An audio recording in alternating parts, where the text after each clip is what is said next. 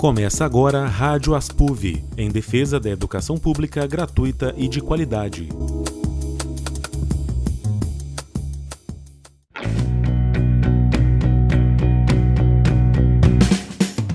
Está começando agora o Rádio Aspuv, o programa da Aspuv, a seção sindical dos docentes da UFV. Aqui é um espaço para discutirmos os assuntos relacionados à educação, aos serviços públicos e aos nossos direitos tudo do ponto de vista do trabalhador.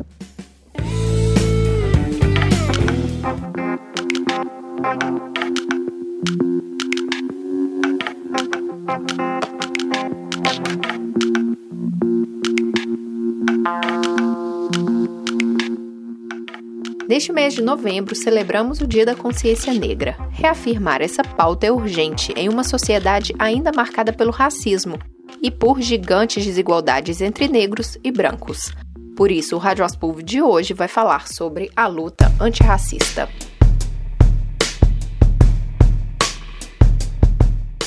Celebramos na última semana o Dia da Consciência Negra, em 20 de novembro. E por que ainda é preciso falar em consciência negra? Não em consciência humana, como alguns dizem por aí?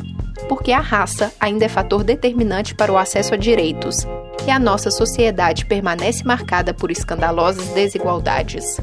O Brasil vive a marca de quase quatro séculos de escravidão, seguidos pela falta de políticas públicas realmente efetivas para a população negra, que simplesmente foi abandonada e marginalizada. Os resultados podem ser vistos nos números. Vamos citar só alguns. Entre os mais pobres, três em cada quatro são negros. Entre os desempregados, eles são dois a cada três. A taxa de analfabetismo entre os negros é o dobro da entre brancos. E o número deles assassinados é 2,5 vezes maior. Negros são ainda as maiores vítimas de mortalidade infantil e de violência doméstica. Apesar de serem quase 54% da população brasileira, ocupam apenas 10% dos cargos de chefia e são cerca de 30% dos pós-graduandos. Ou seja, o racismo existe, forte no Brasil. Ele estrutura nossa sociedade. Está presente nos casos de flagrante desrespeito, na negação de direitos e também em sutilezas do dia a dia. Combater isso é urgente, é para ontem. Este ano ganhou bastante destaque nas redes sociais a campanha Vidas Negras Importam. Em maio, George Floyd, homem negro, foi assassinado pela polícia nos Estados Unidos, o que gerou uma onda de protestos pelo mundo todo. Chegou aqui ao Brasil, onde também lembrou as milhares de execuções como essa, que ocorrem diariamente. Caso do menino João Pedro, de 14 anos, morto dentro de casa em uma ação policial, da Agatha Félix, de 8, assassinada em uma Kombi quando voltava com a mãe para casa, e do músico Evaldo Rosa, cujo carro foi fuzilado com mais de 80 tiros. Conversamos mais sobre a luta antirracista na entrevista que você escuta a seguir, com a advogada e presidenta do Gueledés, Instituto da Mulher Negra, Maria Silvia de Oliveira. Entrevista O movimento Vidas Negras Importam ganhou bastante destaque nas redes sociais este ano. Qual sua avaliação dele e como fazer com que essas manifestações ganhem o terreno das ações práticas? É, o movimento Vidas Negras Importam aqui no Brasil não passou das redes sociais. A grande maioria das pessoas não negras que se manifestavam nas redes subindo hashtags, etc., sentiram-se incomodadas com a morte de George Floyd nos Estados Unidos, não é? Ficaram comovidas com esse assassinato. E, evidentemente, é, é uma situação que foi é, mostrada né, através das mídias pelo mundo que é inconcebível. Mas essas mesmas pessoas não demonstraram nenhuma comoção com a morte, ou melhor, não demonstram nenhuma comoção com a morte de um jovem negro a cada 23 minutos aqui no Brasil. Em 2018, foram assassinadas mais de 56 mil pessoas, né? É, e 75% eram pessoas negras, homens, jovens entre 15 e 29 anos. é, infelizmente, uma violência naturalizada na sociedade brasileira e que, ao contrário do que acontece nos Estados Unidos, não causou, é, não causa, não é, nenhum tipo é, de perplexidade ou de comoção aqui no Brasil. Eu tenho atuado, não é, enquanto representante do Gueledés, na Coalizão Negra por Direitos, uma articulação com mais de 150 organizações dos movimentos negros, que nasceu para se contrapor ao chamado pacote anticrime do ex-ministro da Justiça Sérgio Moro e à política de extermínio da população negra que se agudizou neste governo. Temos interlocução com as ativistas do movimento Black Lives Matter nos Estados Unidos e denunciamos aqui e nos organismos de direitos humanos internacionais a gravidade da violência racial e letal aqui no Brasil. No terreno das ações práticas para o enfrentamento a este genocídio, principalmente por parte do, dos governos, nada ou muito pouco tem sido feito. De que forma os não negros podem entrar nessa luta?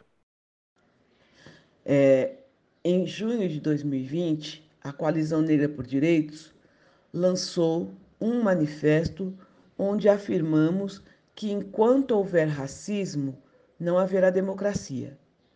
E que qualquer projeto ou articulação por democracia no país exige o firme e real compromisso de enfrentamento ao racismo.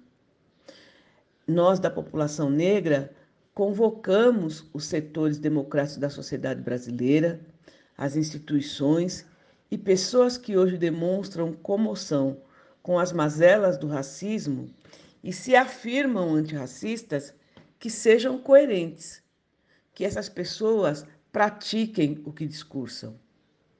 Seria muito importante que as pessoas não negras se unissem a nós nessas iniciativas, iniciativas históricas e permanentes de resistências e às propostas que defendemos como forma de construir uma verdadeira democracia. Vejam, a prática é o critério da verdade. Então, eh, seria muito importante que uh, os antirracistas praticassem o que discursam. É, nós temos visto também dentro dessa luta, não é? é e, e, e, dessa adesão de pessoas não negras, algumas iniciativas uh, tímidas, não é? é? que têm acontecido. É, nós temos visto empresas com programas arrojados de inclusão, como foi o caso do Magazine Luiza e da Bayer, e eh, nós temos visto também algumas iniciativas bastante interessantes por parte das empresas de marketing, eh, de publicidade e propaganda, que têm adotado não é, com mais constância um número maior de negros em suas propagandas, mas mostrando essas pessoas, mostrando essa parcela população, da população de forma positiva. E isso é muito importante para que nos vejamos representados nesses grandes veículos de comunicação. Então, é, eu creio que também é uma forma de engajamento dos não negros é, nessa perspectiva. De que forma o discurso negacionista impacta esse cenário? O discurso negacionista nos impacta na medida em que as pessoas racistas sentem-se à vontade para externar seu racismo. As tentativas de derrubadas de cotas estão ah, acontecendo né, nos estados, nos municípios, e já houve proposta nesse sentido no Congresso Nacional. O discurso de ódio, o racismo religioso, os ataques racistas, não é? É, nas redes sociais. Na minha visão, nós vivemos sim um acirramento do racismo no Brasil, inclusive porque existe, por conta, é, nos últimos 30 anos, uma ascensão educacional não é, é da de parcela da população negra e pessoas que hoje estão se colocando no debate público, estão se colocando uh, no mundo político. Acabamos de ver agora a, as eleições municipais e, e, e tivemos vitórias muito interessantes, muito importantes de mulheres negras, principalmente, não é? para os cargos de vereança. Ah, então, isso tem acirrado o racismo no Brasil. Isso torna a violência racial, é, é, isso aumenta, né, exacerba a violência racial, inclusive a violência letal, como já ah, informei acima, né, como já falei, é, que são dados aí disponibilizados sobre o Fórum Brasileiro de Segurança Pública.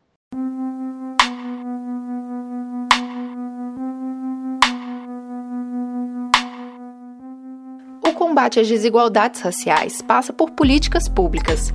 Nós precisamos de ações realmente efetivas para corrigir todas essas distorções.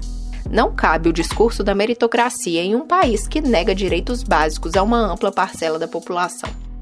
Como podemos falar em basta você querer e se esforçar se muitas vezes a luta é pela sobrevivência imediata? Falta até mesmo comida na mesa.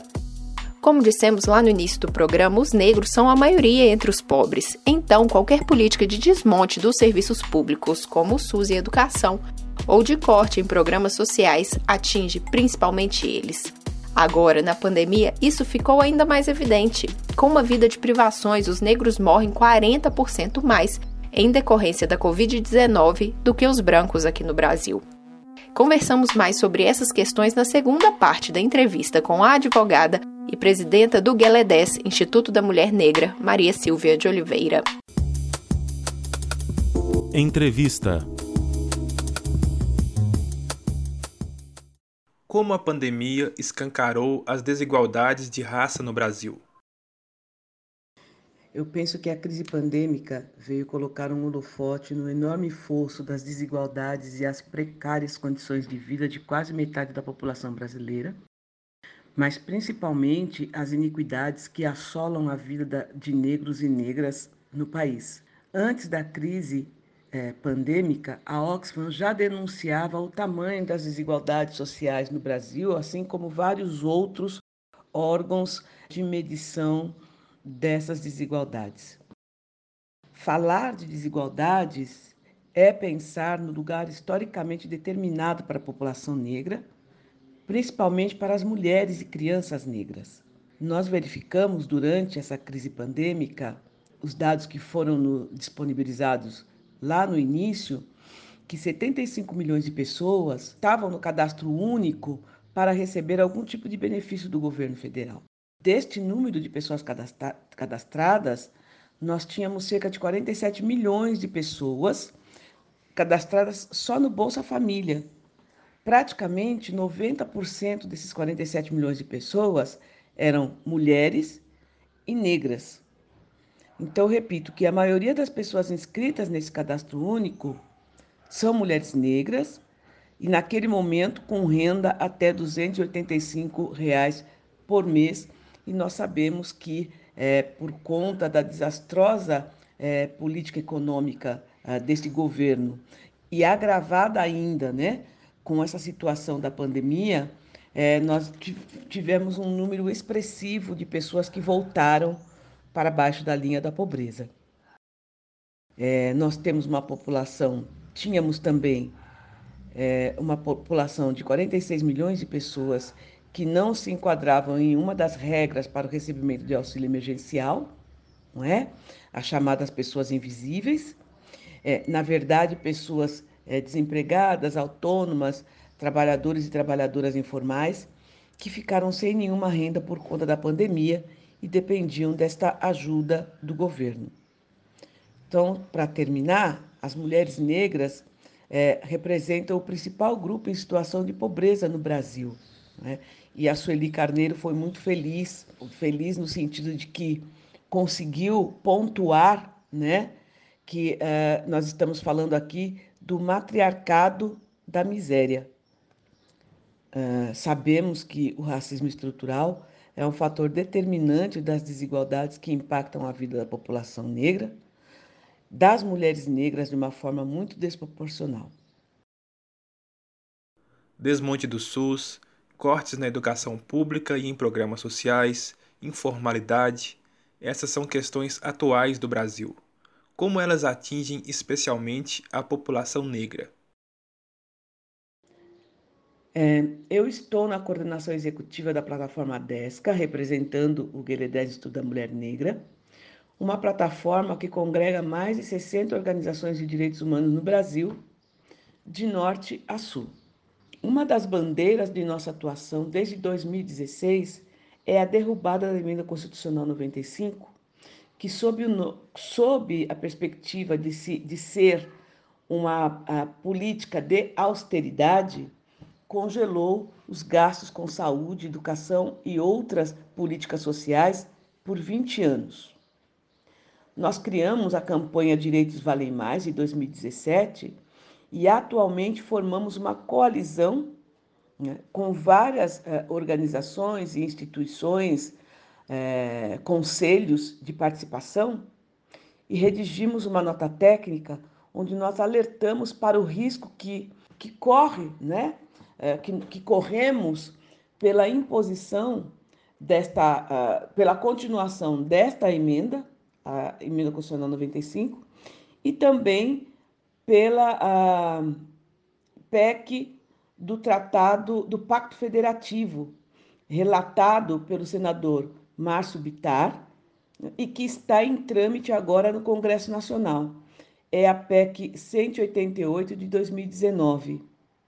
Essa PEC representa o efetivo desmonte da capacidade do Estado brasileiro de garantir direitos, proteger a população e enfrentar as nossas profundas desigualdades sociais, que já não eram pequenas e que eh, eh, aumentaram exponencialmente agora com a crise pandêmica.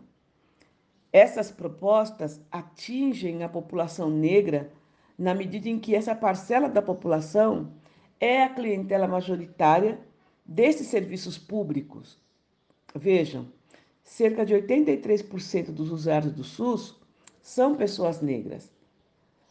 Crianças, adolescentes e até mesmo adultos, em sua maioria moradoras das periferias, utilizam a rede pública de ensino, já tão precarizada. O desmonte do SUAS, que é o Sistema Único de Assistência Social, já vem trazendo graves consequências para essa população já tão vulnerabilizada. São esses, né, os principais impactos dos desmontes, né, que a gente vem observando na questão da saúde, na questão da educação, na questão da, da, da assistência social, enfim, uh, deste nosso, uh, que, que se chamava né, estado de bem-estar social. Para avançarmos no combate ao racismo, é fundamental termos políticas e órgãos públicos sérios, bem estruturados e que de fato funcionem. Hoje, de modo geral, como está esta questão no Brasil? É, pois bem, nós vivemos um momento político onde o presidente da nação nega a existência do racismo, corrobora com seu comportamento e falas públicas as práticas de discriminação.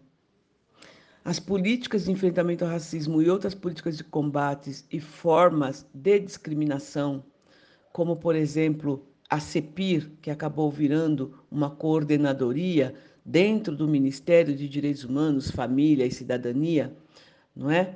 Foram desmontadas, sofreram cortes é, brutais nos, uh, no orçamento. A Fundação Palmares foi entregue a uma pessoa que desqualifica todo o histórico de luta do movimento negro e nega a existência do racismo. Um homem negro que nega a existência do racismo. Nesse sentido, vivemos um grande retrocesso nas políticas de enfrentamento ao racismo no Brasil. É, por outro lado, é, temos instituições que estão se abrindo, ainda que muito tardiamente, para discutir essa temática. Temos visto algumas iniciativas por parte de instituições como o CNJ, que é o Conselho Nacional de Justiça, o MPT, Ministério Público do Trabalho, que estão realizando audiências públicas para debater políticas de combate ao racismo, por exemplo. Né? E são é, instituições que já adotaram políticas de cotas né, para os seus concursos públicos de é, ingresso na carreira é, da magistratura e do Ministério Público. Rádio Aspuv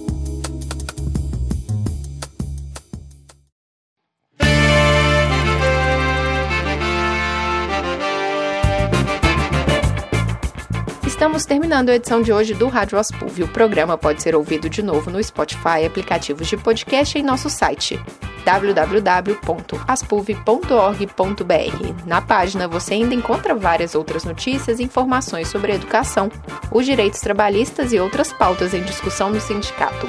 Fazemos o convite também para nos seguir nas redes sociais facebook.com/aspuv e instagram.com/aspuv. Agradecemos muito a companhia no programa de hoje. Desejamos a todos uma excelente semana. O Rádio Aspuv é uma produção da Aspuv, a seção sindical dos docentes da UFV. Diretor responsável Edgar Leite de Oliveira. Edição de texto e locução Fernanda Ponzio. Edição de áudio Alisson Escaramungo. Trabalhos técnicos Carlos Souza.